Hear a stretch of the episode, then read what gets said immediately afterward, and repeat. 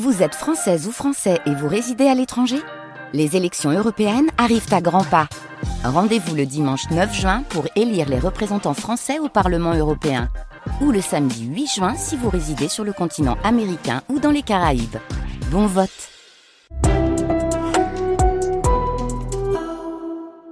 LSD, la série documentaire. Un podcast France Culture.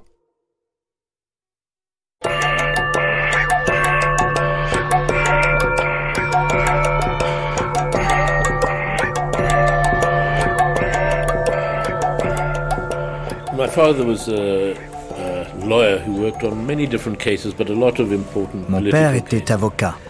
Il avait beaucoup d'affaires différentes, mais c'était souvent des dossiers politiques. Et en 1960, il était l'un des avocats pour les familles des 69 personnes qui ont été tuées par la police dans la bourgade de Sharpeville, à environ 100 km de Johannesburg. Des gens manifestaient contre la loi imposant le port d'un livret de circulation.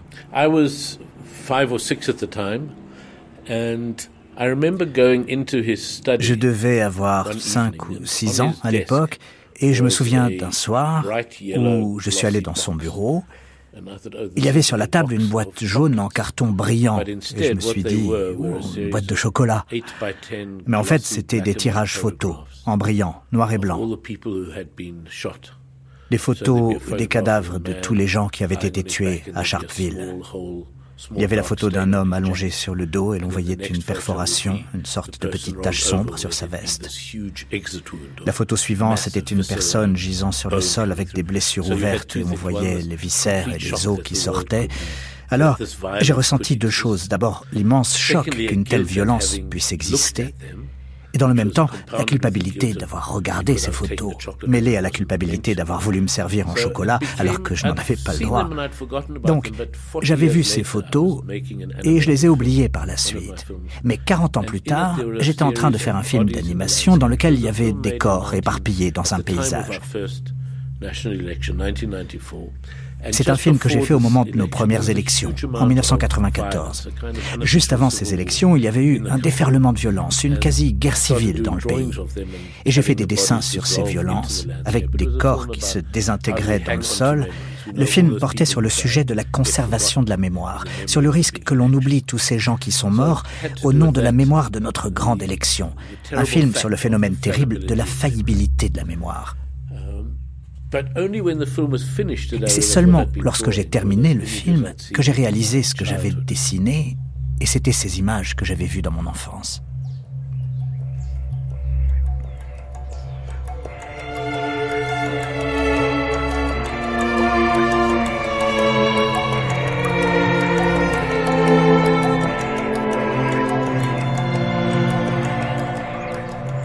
À cause de Mandela un documentaire de Nicolas Champeau, réalisé par Yvon Croisier.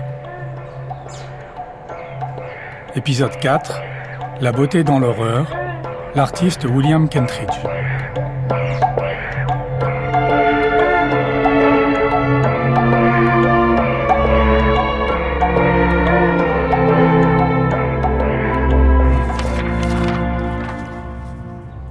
William Kentridge n'occulte pas l'horreur.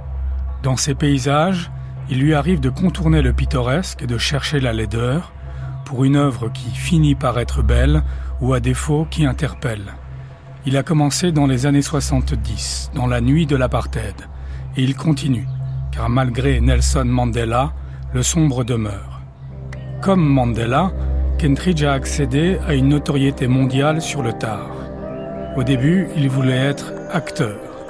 Il a essayé, raté, recommencer avant de faire confiance aux matériaux, voir où ils mènent, et reconnaître la valeur de l'imprévu et des erreurs. Il est né en 1955 avec les privilèges de l'homme blanc, mais il a fallu lui aussi qu'il se libère. Comme Mandela, il agit au sein de collectifs, mais c'est son nom, Kentridge, qui imprime et que l'on retient. On a vu son travail en France, au LAM de Villeneuve d'Ascq, au théâtre du Châtelet, au musée du Jeu de Paume à Paris, mais aussi sur les berges du Tibre à Rome, à Tokyo, New York ou Sao Paulo. C'est l'un des artistes vivants les plus prolifiques et les plus respectés du monde. Ces sujets sont sur une scène qui a souvent Johannesburg comme théâtre, et Kentridge est toujours dans l'œuvre, quelque part.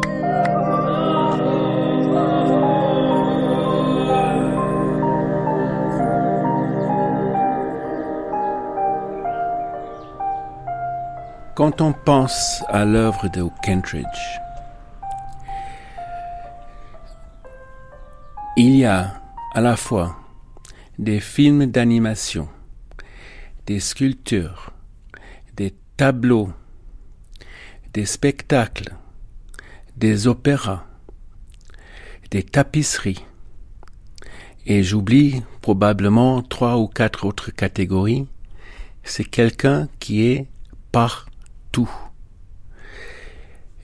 et il va d'une forme à l'autre, il transporte des éléments, que ce soit des mots, que ce soit des images, que ce soit des séquences d'action, d'un cadre à l'autre. Chaque fois, il y a des bourgeons qui deviennent, dans un autre contexte, des fleurs, ou bien dans un autre, des arbres. C'est un, artiste des jardins impérial, colonisateur du monde tout entier avec ce qu'il fait, c'est une sorte de Picasso contemporain.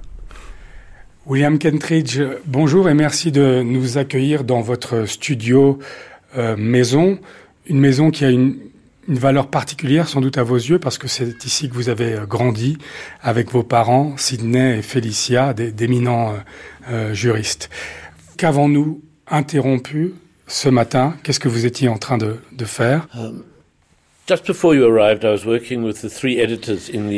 Juste avant votre arrivée, eh bien, je travaillais avec trois monteurs dans la salle de montage et nous avons navigué entre trois projets différents.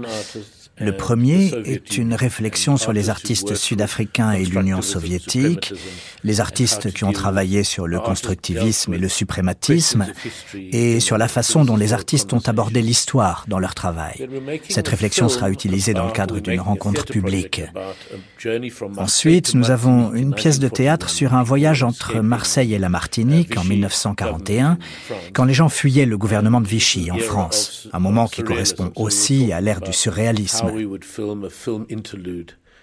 Donc ce matin, on a essayé de voir comment faire un film en interlude au milieu de la pièce de théâtre qui montrerait le conflit entre les gens des colonies de la Martinique et la bourgeoisie en France. Nous établissons une liste d'images que nous pourrions filmer. Le troisième projet n'a rien à voir, c'est un opéra de Monteverdi. Nous nous demandons si nous pouvons utiliser certaines marionnettes en papier du projet Martinique et d'autres projets antérieurs pour évoquer la musique de ballet qui est dans le projet Monteverdi. Donc c'était une matinée où nous avons réfléchi à beaucoup de choses que nous avons testées sur l'écran pour voir aussi ce que donnaient certaines images avec la musique. J'allais vous demander, euh, vous arrivez malgré tout à compartimenter les choses finissent par atterrir dans un projet ou un autre, mais il y a une grande fluidité entre ces projets.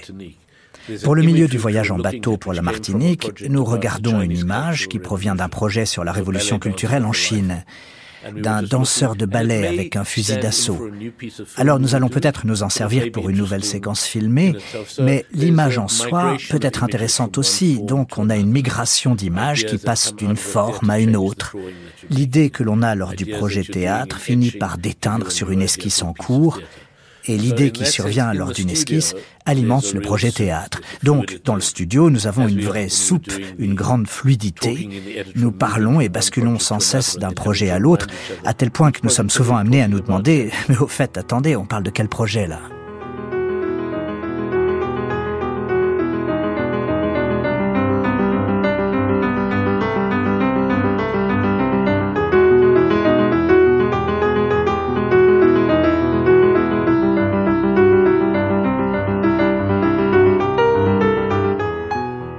Vous connaissez William Kentridge depuis plus de 40 ans. Vous êtes sud-africain, vous êtes euh, juif, vous êtes blanc, vous avez grandi dans les mêmes quartiers résidentiels UP euh, du nord de, Johannesburg, à, quelques années d'intervalle, dans des lycées euh, rivaux, je crois. William Kentridge est né en 1955. Sa carrière a explosé tardivement, mais il faut dire qu'au début, il a emprunté différents chemins avant de trouver sa voie. Est-ce que c'est une analyse que vous partagez? Absolument. Il dit, je n'utilise pas de storyboard. Je n'ai pas à planifier un projet à venir. Je dois suivre mes instincts. Ses parents étaient tous les deux avocats. Il aurait pu devenir aussi, je pense, mais il s'est tourné le dos à tout ça pour se retrouver et ça a effectivement pris beaucoup de temps. Il aime citer Paul Klee qui dit que quand on dessine, c'est la ligne qui nous fait promener. Lui, c'est pareil. J'ai le souvenir, par exemple, de son premier film, Johannesburg, the second greatest city after Paris, film fait en fusain, image par image. J'ai le souvenir de lui qui dessine sur un tableau, qui marche vers l'appareil photographique, qui prend une photo et qui revient à l'image avec euh, un peu de fusain sur son visage. Et voilà, il a créé comme ça un film de cinq minutes. Et quand on regarde le film, on voit effectivement ce processus de création un peu décousu, plutôt dans l'exploration à la fois des questions intimes de sa vie et des questions posées en dehors de sa fenêtre par une situation politique suffocante sous l'apartheid. William Kentridge, vous êtes un homme blanc sud-africain. Vous êtes souvent dans vos œuvres. Je me souviens d'un documentaire euh, euh, brésilien où l'on vous voit euh, torse nu, je crois. vous collez votre corps contre une vitre dans différentes positions pour ensuite regarder ce que ça donne à l'image, car une, caméra vous filme de l'autre côté. Donc vous êtes dans l'œuvre, laquelle œuvre est souvent dans un contexte sud-africain. D'abord, pourquoi est-ce que vous vous situez dans l'œuvre et euh, où vous situez-vous? Vos personnages ont-ils une part de culpabilité dans, les situations que vous décrivez? So there were, I mean, in many spheres South Africa, there were a few en Afrique du Sud, il y a eu quelques Blancs qui ont rejoint le combat en tant que militants et de l'autre côté, un très grand nombre de gens conservateurs qui étaient très heureux de vivre dans le confort que leur permettait le régime apartheid. Être blanc sous l'apartheid, c'était être compromis. Vous étiez complice de par vos privilèges. C'était comme ça, c'était inévitable. Quitter l'Afrique du Sud, c'était tourner le dos à ce qui se passait dans le pays. Enfin, il y avait aussi la possibilité de rejoindre le mouvement clandestin et de devenir militant, espion ou soldat contre le régime apartheid. Donc, dans mes premiers films d'animation, il y avait deux personnages. L'un était un industriel pour qui tout allait très bien et qui se faisait beaucoup d'argent grâce à l'apartheid. Et l'autre était une figure de poète artiste. Plus tard, j'ai compris que les deux étaient des alter-égaux. Donc, oui, je suis souvent dans ces films. C'est parce que je veux éviter de copier un personnage qui existe, mais aussi parce que cela correspond à l'endroit où je me trouve, coincé dans ce monde où il y a à la fois un futur optimiste et pessimiste. Les deux se déploient en même temps. Prétendre que tout est optimiste ou que tout est pessimiste est faux. Donc nous sommes dans un monde aux fins incertaines et c'est dans ce monde que je situe mon travail et dans lequel je m'invite. Tout notre clan était parti en vacances ensemble. Uh, Et Kentridge a fait ce magnifique dessin en quelques touches d'un paysage de Toscane en Italie. Alors là, on arrive à l'un de mes ateliers, qui était une chambre d'enfant avant. Et là, on voit tous les posters de nos pièces. Custom Nail, Sophia Town, Emily's Wheelbarrow Show. Regardez comme les couleurs sont belles sur celui-là. Et il y a cette œuvre là-haut, qui ressemble un peu trop à Feu, mon épouse. Je reconnais ses cuisses. Enfin bon, voilà. Venez dans ma magnifique chambre à coucher. J'ai épousé ma seconde femme en 2018. Et William nous a fait ce cadeau, ce qui est généreux de sa part, vu que l'on s'est perdu de vue.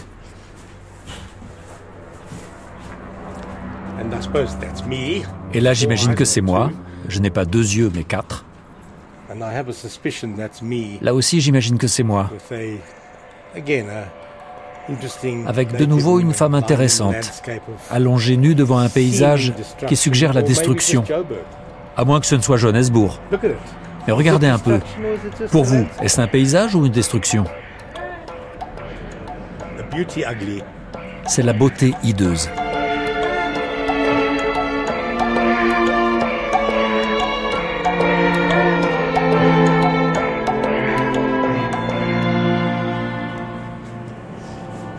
Malcolm Perky, vous êtes scénariste, euh, metteur en scène, vous avez été directeur du prestigieux Market Theatre de Johannesburg. Vous avez euh, récolté de nombreuses accolades artistiques tout au long de, de votre carrière, notamment pour votre pièce Sophia Town, qui a eu un succès international. Et vous avez commencé votre carrière aux côtés de William Kentridge. Je crois que votre première rencontre remonte à 1973. Il avait alors 18 ans. Est-ce que vous vous souvenez de vos premiers échanges avec euh, William Kentridge?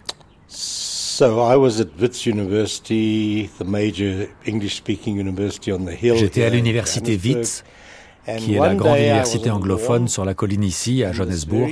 Et j'étais sur la pelouse un jour, quand ce jeune homme bizarre et mince m'a approché, avec une barbe naissante et un chapeau melon sur la tête. Il m'a regardé et il m'a dit, je veux travailler avec toi. Son nom était William Kentridge. Je ne sais plus quel a été le premier projet, mais nous avons commencé très tôt à faire des pièces pour enfants ensemble. Dans l'une d'elles, Kentridge jouait une chèvre. Et son génie s'est vite manifesté quand il a fabriqué un décor dans un petit théâtre.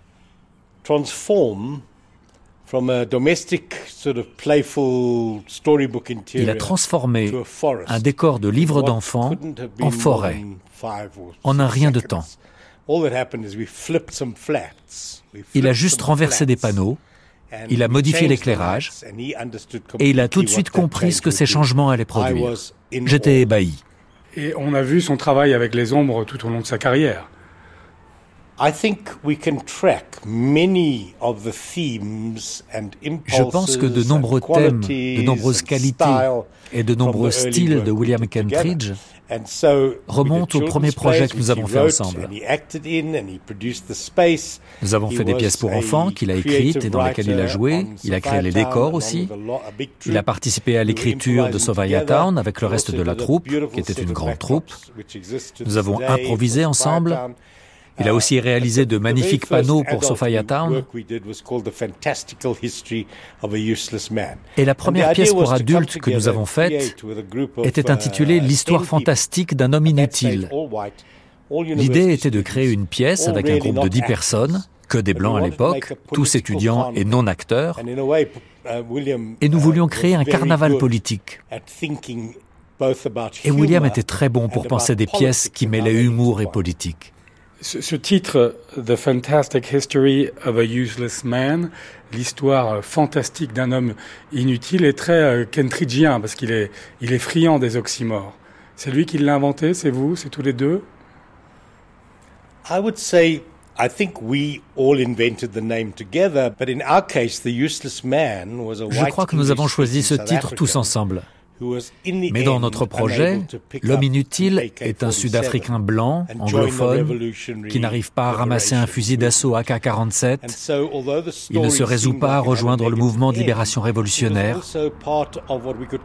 Et même si l'histoire avait une fin un peu négative, ça correspondait à l'état des choses réalistes et à ce que nous, les Blancs, pouvions faire et ne pas faire.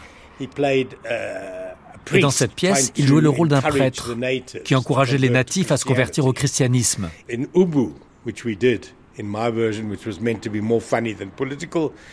Dans Ubu, ma pièce, qui était censée être plus humoristique que politique, il jouait un ours qui saute d'un balcon à l'aide d'une corde. Et dans ma première création véritablement professionnelle, Travesties, pour le Market Theatre, Kentridge joue Tristan Zara. Et il sort des mots d'un chapeau. Avec son génie, il a créé une veste, blanche dans l'acte premier, mais dans l'acte 2, cette même veste est couverte de lettres Dada. Donc son imagination illuminait déjà tous nos projets.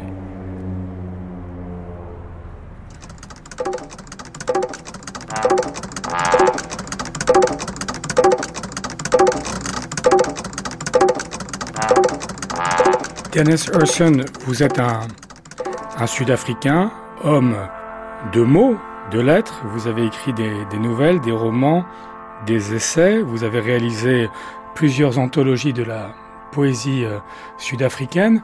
Et ces mots, bouts de phrases, proverbes, prophéties sont euh, abondants dans l'œuvre de William euh, Kentridge. Vos jours vont devenir des années, vos années vont devenir des lieux, mais tout de suite après, catastrophe, aucun lieu n'échappera à la destruction. Il y a un usage de mots porteurs d'espoir, mais aussi pessimistes, des injonctions, comme s'ils se moquaient un peu des slogans, du pouvoir. Oui, je ne sais pas si se moquer, mais en tous les cas, c'est miner tout discours hautement construit. D'où vient son attirance pour le dadaïsme, par exemple? Il est attiré par l'écriture. Il l'a toujours été. Il a connu jeune Nadine Gordimer, écrivain euh, qui était ami de la famille, prix Nobel dans les années 90. Il lit énormément, mais il n'est pas dans la construction de paragraphes. il est dans la construction des phrases et dans le recueil des proverbes. Pourtant, quand il les aligne, parfois, ces petites phrases, il fait bien quelque chose euh, de musical, de lyrique. Il n'aime pas le mot poétique, donc je ne vais pas l'utiliser, mais on pourrait. Oui, il est en train de défaire. Il est en train de découdre. Il est en train de fragmenter que ce soit avec des mots, que ce soit avec des objets. Il a créé des objets en fil de fer. Je pense que c'était à Venise, des sculptures en fil de fer dont on voit pas la forme, sauf quand c'est il y a une rotation à une petite, à un angle précis. On ne sait pas ce qui va paraître et puis il va paraître un chef d'orchestre ou un homme sur un cheval, une femme qui chante. Il est assez friand de, de ce qu'on pourrait appeler des anamorphoses, euh, de la dualité euh, dans son travail. Il y a également une sculpture de Kentridge posée sur une table avec un certain éclairage, les ombres sur un mur euh, représente un arbre et euh, d'un autre point de vue, avec un autre jeu de, de lumière, les ombres euh, formées à partir du même objet au centre de la pièce dessinent une machine à écrire. Qu'est-ce que cela exprime chez lui? Que, cherche-t-il à, à exprimer? Je dirais, d'abord, c'est vrai qu'il est en train d'expérimenter tout le temps des différentes façons de voir et de faire voir en utilisant euh, des techniques. Il dit Stone Age Technology. Il n'utilise rien du tout, mais du coup, c'est une autre façon de voir. Mais ça traduit cette sorte de transformation, ça traduit une fluidité de vision chez lui. J'étais avec lui dans une exposition de ses films, ces onze euh, film fait en fusain qui dure chacun entre 5 et 9 minutes et c'était à The Eye Museum à Amsterdam et il exprimait un regret. Il dit, j'ai vu un chat dans un de ces films, mais pourquoi est-ce que j'ai pas pu le transformer en téléphone? Voilà. Tout est temporaire. Tout est mortel. Tout peut devenir autre chose. Lui-même il pourrait être presque quelqu'un d'autre.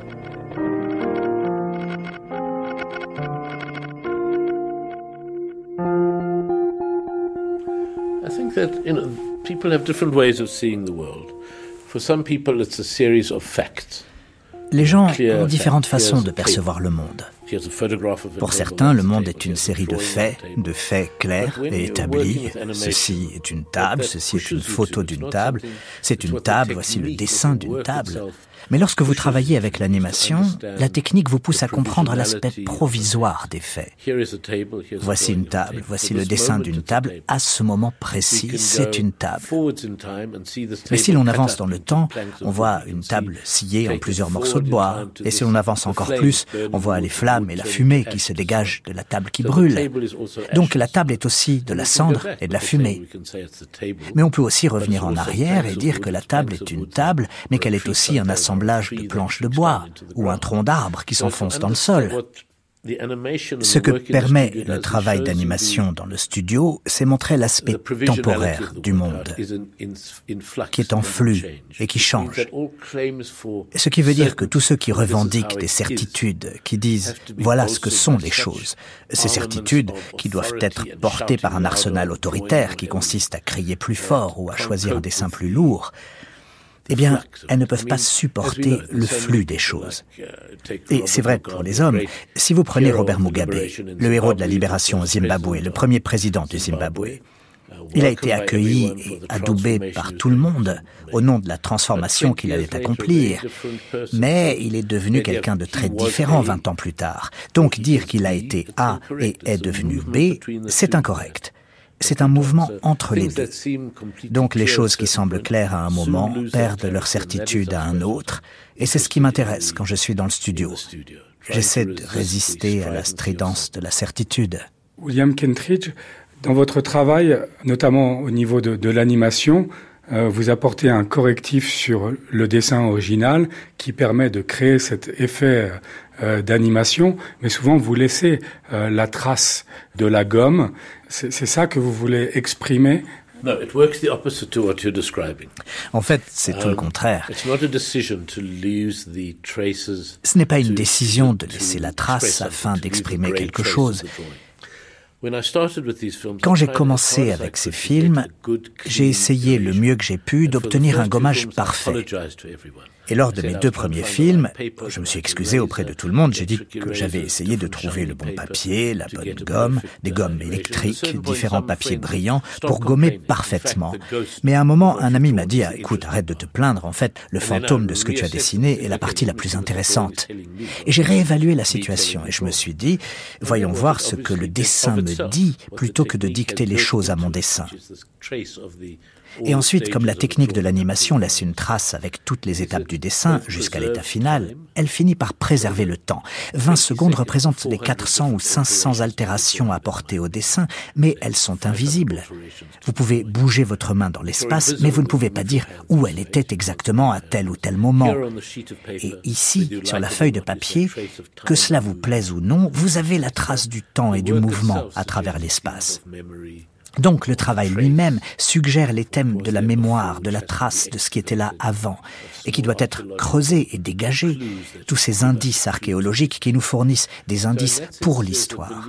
Donc dans ce sens, il y a une croyance, pas une croyance, plutôt une expérience dans le studio, qui consiste à faire confiance à la technique et à espérer que le dessin ou que le projet que tu fais est plus intelligent que toi et qu'il t'apprend quelque chose au lieu de donner des instructions au dessin.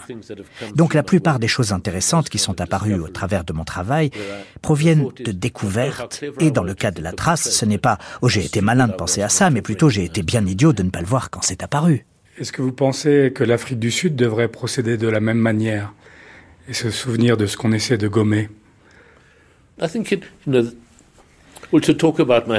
Eh bien, nous devrions parler de ma ville, Johannesburg, qui est une ville récente, elle a 130 ans. C'est toujours là la deuxième plus merveilleuse ville après Paris, le titre d'une de vos œuvres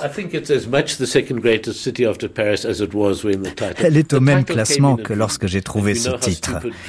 Le titre est apparu dans un rêve, et nous savons à quel point les rêves sont stupides, ce sont des affirmations ridicules, et le titre était en lien avec l'envie d'être un artiste à Paris, avec un béret et une palette, quand on est un artiste traditionnel coincé à Johannesburg. C'était une blague là-dessus, mais c'était une blague de rêve, et elles ne sont jamais très drôles. But Johannesburg itself, as a recent city, mais Johannesburg est une ville récente qui n'a de cesse de s'effacer et de se réinventer. D'un point de vue physique, si l'on pense aux terrils qui proviennent des mines d'or de Johannesburg, ces collines ont disparu car on les a réexplorées pour trouver de l'or. Donc, les collines changent et dans ce sens, c'est un dessin effacé. La même chose avec les immeubles. Certains disparaissent et d'autres surgissent, mais c'est aussi une ville qui change. Le centre de la ville était le territoire des Blancs avant, mais aujourd'hui, les Noirs s'y sont installés. Des choses de cet ordre qui semblaient si fixées finissent par changer. Une semaine après l'ouverture des piscines publiques à toutes les races, alors qu'avant elles étaient réservées exclusivement aux Blancs au début des années 90, eh bien, personne ne se souvenait de comment ces piscines étaient deux semaines avant. Et dans ce sens, la ville représente notre incapacité à se souvenir de choses qui devraient pourtant être claires dans nos esprits. William dit souvent qu'il a toujours habité dans un rayon de 5 km autour de l'endroit où il est né. Que nous habitions à Bertrams, à Yeovil, ou à Houghton, ou à Parktown, il était toujours très près de sa maison natale. Et il adore rappeler ça. Il dit aussi que Londres est une banlieue de Johannesburg. Et il adore dire qu'il ne quittera jamais la ville. Il pourrait bien sûr. Il pourrait s'installer dans une suite à New York s'il voulait. Mais il y a quelque chose dans cet endroit qui nous nourrit tous d'une façon unique et spécifique. Nous sommes attachés à ce lieu, quel que soit le stade de sa maladie. Et il n'y a aucun doute que la maladie de ce pays provoque des choses et qu'elle est productive.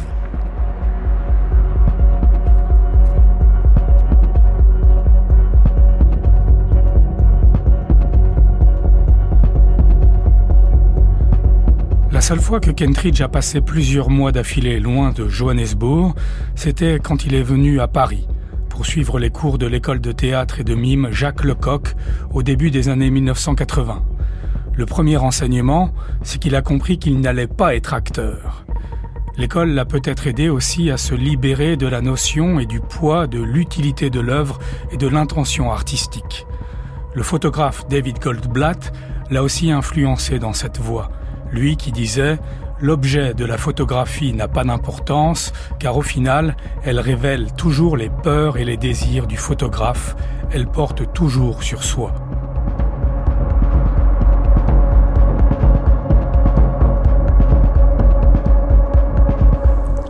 Je ne sais pas quand il s'est libéré de cette idée. Il en parle souvent, effectivement.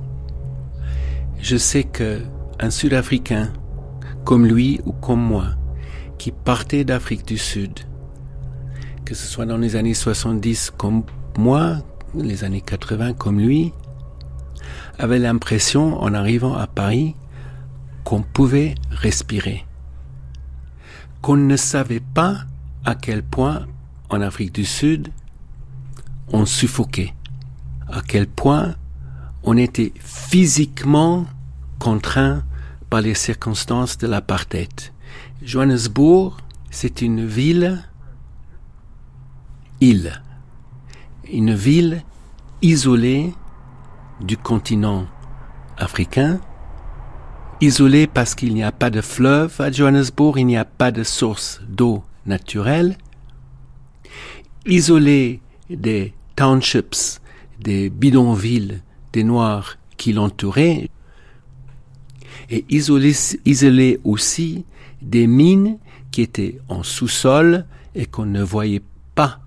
Justement, quand je dis que Kentridge voulait animer l'espace, je pense que le premier espace qu'il devait animer, puisqu'il a décidé de rester à Johannesburg, il y a vécu toute sa vie, même en bougeant tout autour du monde, il devait animer l'espace de la ville de Johannesburg où il vivait. Et on voit ça dans le premier film dont je parlais tout à l'heure, Johannesburg, second greatest city after Paris, titre, n'est-ce pas, hautement ironique, mais quelque part aussi véritable, puisqu'il se bat pour que lui, à Johannesburg, il puisse faire une œuvre égale à une œuvre qui, serait faite à Paris. Pourquoi pas? Et donc, quand il fait ce film, c'est sur euh, un triangle, deux hommes et une femme. Soho Eckstein, qui est l'homme d'affaires habillé toujours en, costume cravate, et puis Felix Teitelbaum, qu'on voit peu habillé et qui est dans la, la nudité, disons, de l'innocence, de la perception du monde autour de lui. Mais à un moment donné, Soho Eckstein, donc l'homme d'affaires, il est attablé à, à se faire un festin et arrive chez lui une procession de pauvres. Tout ça en fusain, en noir et blanc, et avec une musique très émouvante qui accompagne cette procession vers la maison de Sarah Eckstein, qui, face au visage des pauvres, lance les restes de son festin en plein gueule. Alors, cette procession-là de gens noirs vient dans l'esprit d'un Sud-Africain cas des bidonvilles qui sont séparés de la ville blanche de Johannesburg par un no man's land de 10-15 kilomètres. Donc là, en faisant rencontrer la procession, Kentridge était en train de briser l'espace horizontal et créer une sorte de, non pas une ouverture, mais une confrontation. William Kentridge, j'ai pensé à vous hier en traversant le, quartier de Greenside parce que j'ai vu un, panneau de signalisation que l'on doit voir dans de nombreuses villes du, pays qui encourageait les automobilistes à faire attention aux miséreux qui traînent des chariots, euh, ils font les poubelles, ramassent des objets en, métal pour les revendre, vous les appelez des scavengers. Et donc les automobilistes doivent faire attention à ne pas les écraser, comme si c'était des, vaches quelque part. Et ces miséreux font souvent partie de votre travail. D'où vient votre besoin de, les montrer dans votre travail? Quel message est-ce que vous voulez faire passer ou pourquoi est-ce qu'ils vous inspirent?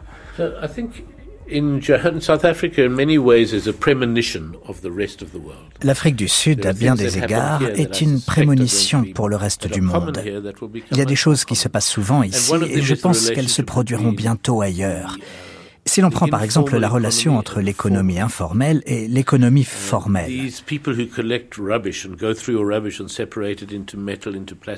ces chiffonniers qui font les poubelles et qui trient leurs récoltes avec d'un côté le métal et de l'autre le plastique ou le papier, avant de hisser le tout sur d'énormes chariots de supermarché pour les pousser sur des kilomètres à travers la ville à un dépôt de recyclage où ces choses sont vendues et achetées. D'un côté, vous avez l'économie formelle des dépôts de recyclage équipés de machines et d'aimants qui font le tri, et de l'autre, vous avez cette économie informelle de gens qui sont payés au kilo un montant infime pour le métal et le plastique. Ils n'ont pas de syndicat. S'ils tombent malades, ils risquent la mort. Ils n'ont aucun soutien mais il joue néanmoins un rôle important dans l'économie formelle.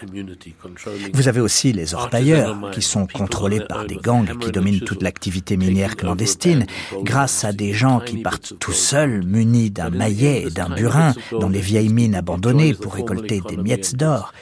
Et ces miettes rejoindront en bout de chaîne l'économie formelle, car elles seront fondues ou transformées en bijoux en Inde ou ailleurs.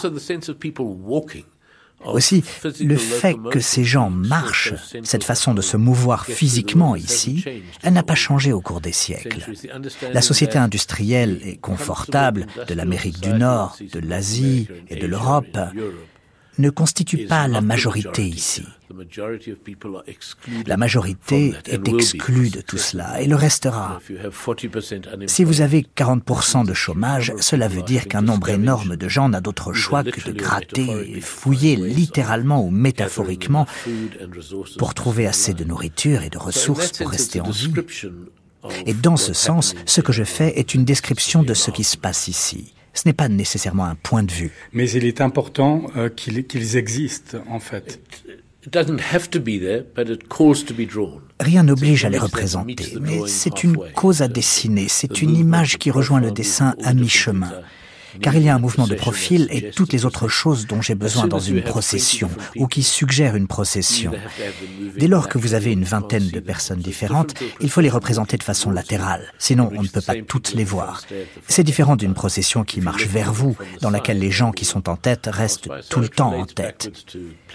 Si vous les regardez de côté, ils passent tous devant vous. Cela renvoie à l'allégorie de la caverne de Platon et aux premiers travaux sur l'ombre et à des ombres de silhouettes des pièces de théâtre de mes débuts. Mais cela constitue aussi un vocabulaire des différentes catégories de personnes de Johannesburg.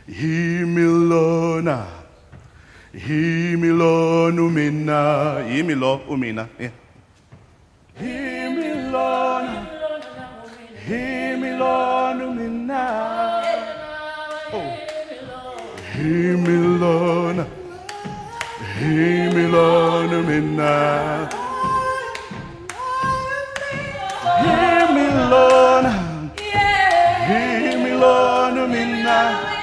Himilona, Himilona mina. Himilona, Himilona mina. In South Africa, when you want to apply for an art for funding, En Afrique du Sud, quand tu postules oh, pour des subventions artistiques, tu dois résoudre un problème social. Par exemple, si tu veux réaliser une installation, on te demande de quel problème social elle traite. Est-ce le sida? Est-ce les grossesses adolescentes? Est-ce le féminicide, le racisme? C'est comme si l'on était tenu de faire le travail du gouvernement pour pouvoir réaliser notre art. Et William Kentridge a défié ce mode de pensée. Car il dit que l'art en soi suffit. Si je suis ici et que je dessine une rose, je m'engage déjà dans la société. Donc, en 2017, William Kentridge et Brown Winless ont fondé le Centre pour la moins bonne idée. C'est un espace d'incubation qui est dans le quartier de Maboneng et où différentes catégories d'artistes à différents niveaux sont invités et encouragés à collaborer. Et ils ont des opportunités qu'ils n'auraient pas d'habitude. Cela permet de casser les murs de la hiérarchie. C'est ce que permet de faire le Centre pour la moins bonne idée. Machlangu, vous dites à vos stagiaires, nous sommes le produit de notre expérience. Peut-être que vous pouvez nous, rappeler euh, vos origines, votre environnement social, souligner les différences avec euh, William Kentridge et pourtant souligner les endroits où vous vous retrouvez. Um, Être le produit de ton expérience vient du fait qu'il y a des choses que tu as peut-être oubliées dans ton cerveau, mais dont ton corps se souvient. Et comme je suis un compositeur qui a étudié le mouvement et la danse,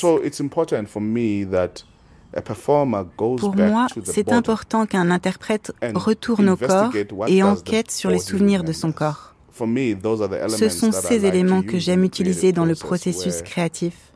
On chante sur n'importe quoi, mais cela atterrit dans les oreilles du public. Et là, quelque chose se déplace, car je suis intéressé par ce qui va au-delà des mots, au-delà des sons que je produis. C'est quelle est l'histoire qui informe ce son. Et pour ce qui est de l'histoire entre moi et William Kentridge, c'est tout autre chose. Nous n'avons pas grandi dans des endroits très éloignés, mais c'était à des époques différentes. But our history are very, histories are very, very different. Et nos histoires sont très différentes. I was born in a place called Togoza, next to Alberton, in South Africa. Je suis né à Togoza, pas loin d'Alberton, en Afrique du Sud. Camp. J'ai grandi dans un camp de squatters. A squatter camp, it's an informal settlement. Ce sont des habitations précaires. Vous envahissez l'endroit et vous construisez vos propres masures. C'est illégal. Et la police débarque et détruit votre maison, mais vous la reconstruisez, ils reviennent la détruire, vous la reconstruisez, et ainsi de suite, jusqu'à ce que la police s'épuise. et que les autorités vous attribuent un vrai logement social. La façon dont les townships voient le jour est une autre histoire tout autant perverse. Les autorités installent des gens dans des camps de concentration. Ils doivent être à une distance raisonnable des quartiers résidentiels où habitent les Blancs, mais pas trop éloignés non plus, car les gens doivent pouvoir gagner ces banlieues blanches pour travailler en tant que jardinier ou femme de ménage. Donc moi, je viens de là. Les gens qui ont organisé et maintenu les, Noirs dans un état de, pauvreté sont des Blancs. Quel euh, regard euh, portez-vous euh, sur la façon dont William Kentridge, dans son travail, représente les Sud-Africains blancs? Tout d'abord, dans son travail, William Kentridge enquête et observe ses propres privilèges. Et il en parle ouvertement. Ensuite, dans la pièce The Head on the Load, il défie l'ignorance. Quand je dis défi, je veux dire par exemple le nombre de gens qui ont été tués pendant la Première Guerre mondiale. Et le fait que la première personne qui a tiré était un soldat noir. Il s'intéresse à l'histoire rapportée, qu'il confronte à la vraie histoire. Et il expose ces choses. Et il reconnaît le problème. Ce n'est pas ma première collaboration avec William Kentridge. Et ce qui compte dans les collaborations, c'est que je mets en question les concepts de départ. Nous avons nos propres héritages, nos propres histoires et nos propres narrations. Donc pour moi, c'est important que tous les collaborateurs dans la pièce apportent leur histoire et leur insécurité. Ceci est le son du vent. Ceci est le son du bois qui crise dans le bateau. Ceci est le son du malaise alors que le bateau balance de gauche à droite. Quel est le langage musical Ceci est le son de gens intelligents dans une pièce. La musique provient de plein de choses différentes. Nous puisons notre inspiration dans nos nombreuses couches. Just it. Yeah, that's it. Okay, Cody, teach us yours.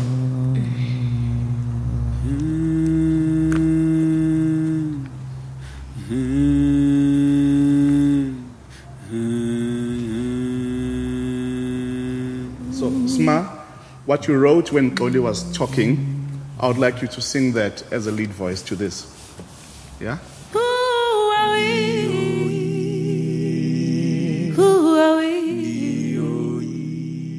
William Kettridge, on a, on a beaucoup euh, parlé de dessin et d'animation et finalement assez peu de musique. Est-ce qu'elle prend de plus en plus de place dans vos œuvres, dans vos opéras de, de chambre? La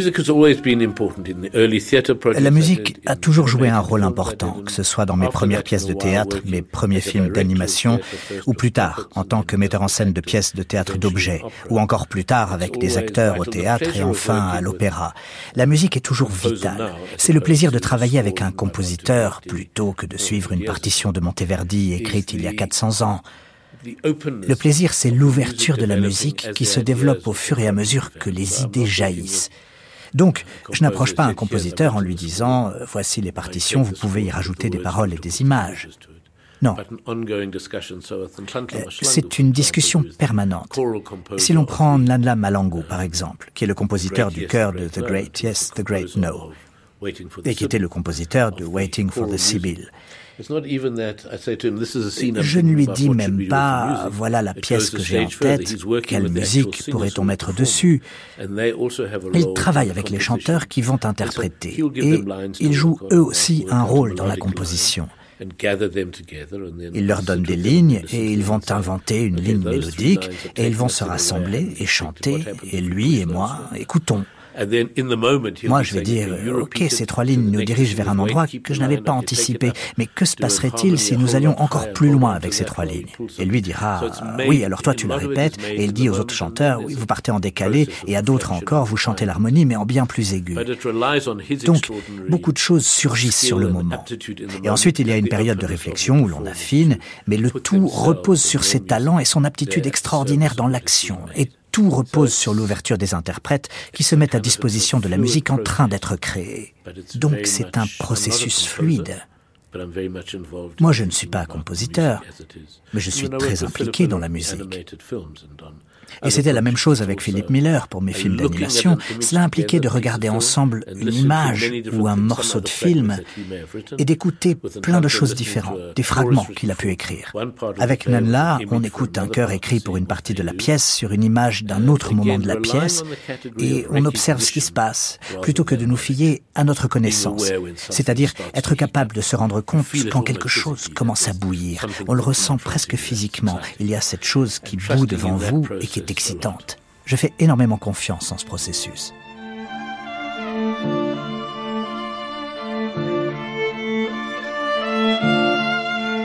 La musique est très importante pour lui. Lui, lui-même, il est, qu'est-ce qu'on dit, atone. Il, il, dit qu'il peut, il n'arrive pas à chanter.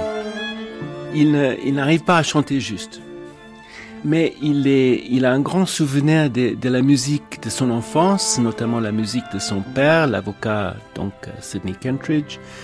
Le, le Winterreise de, de Schubert, il a, il a beaucoup travaillé dessus pour faire un spectacle. Dès les premiers films en fusain qu'il a fait, euh, il a cherché la bonne musique. C'est parfois une musique très classique, parfois une musique euh, que personnellement j'avais jamais, jamais entendu préalablement. Pour More Sweetly Play the Dance, qui est une procession, la procession la plus accomplie qu'il a créée, il a fait participer un orchestre.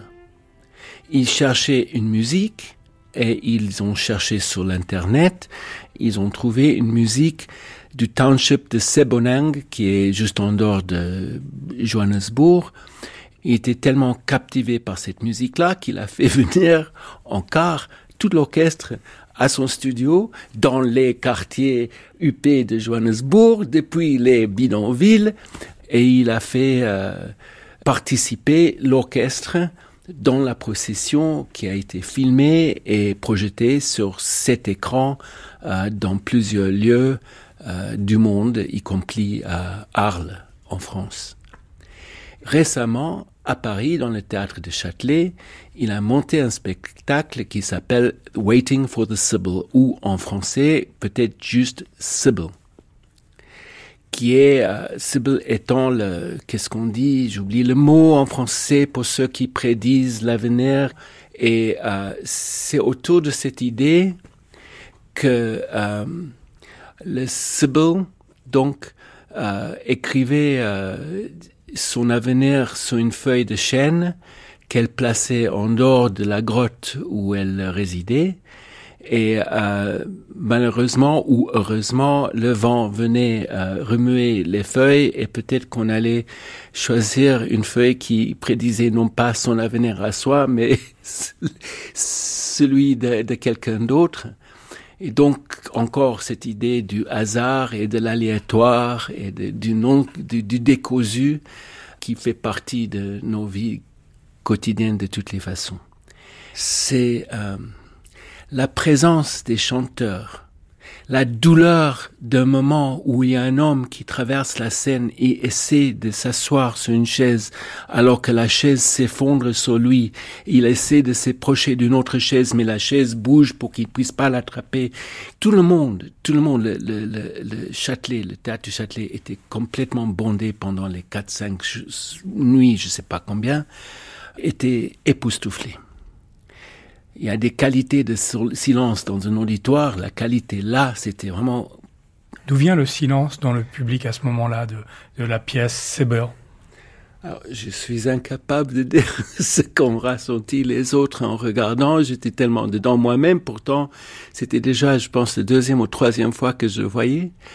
C'est l'instabilité d'une chaise, manque de fiabilité d'une chaise qui tient le de, la manque de fiabilité de, la vie qui, nous entoure finalement. Il y a, il y a sur scène, il y a cinq, six chaises, euh, chacune tirée par des cordes qu'on voit pas, n'est-ce pas? On sait même pas qu'il y a des cordes, on voit au départ que des chaises, et puis on se rend compte qu'il y a un homme qui est un danseur magnifique qui n'arrive pas à s'asseoir. Il y a bien des moments dans la vie où on ne sait pas comment on va pouvoir s'asseoir parce que tout bouge, parce que on est euh, frappé par euh, l'inconnu, par le désastre comme nous sommes aujourd'hui euh, dans ce monde de nouvelles terribles, mais aussi euh, d'événements intimes, imprévisibles et parfois accablantes. Et à la fin, il y a une femme qui chante. C'est peut-être ce chant-là qui est le plus émouvant de tous. Il y a une telle force du chant africain une telle euh, compassion, c'est presque indicible. C'est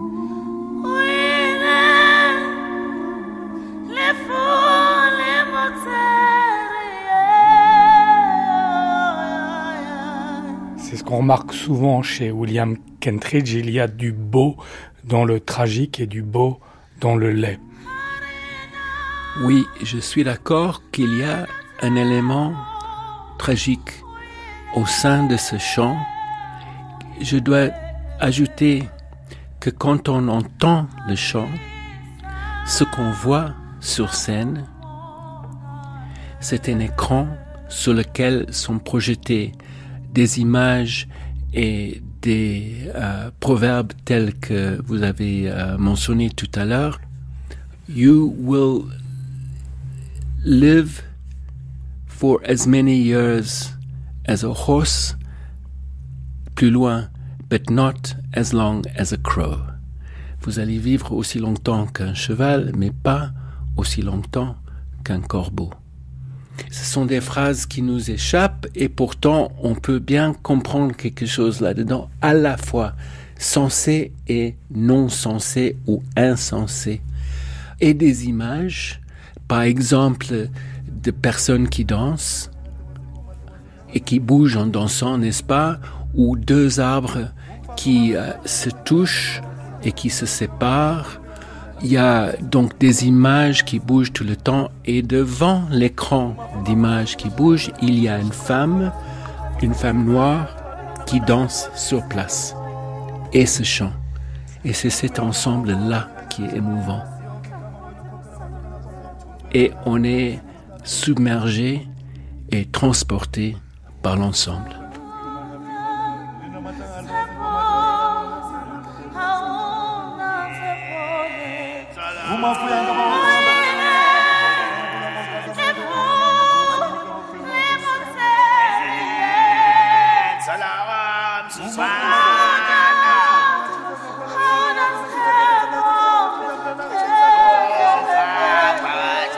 C'était à cause de Mandela.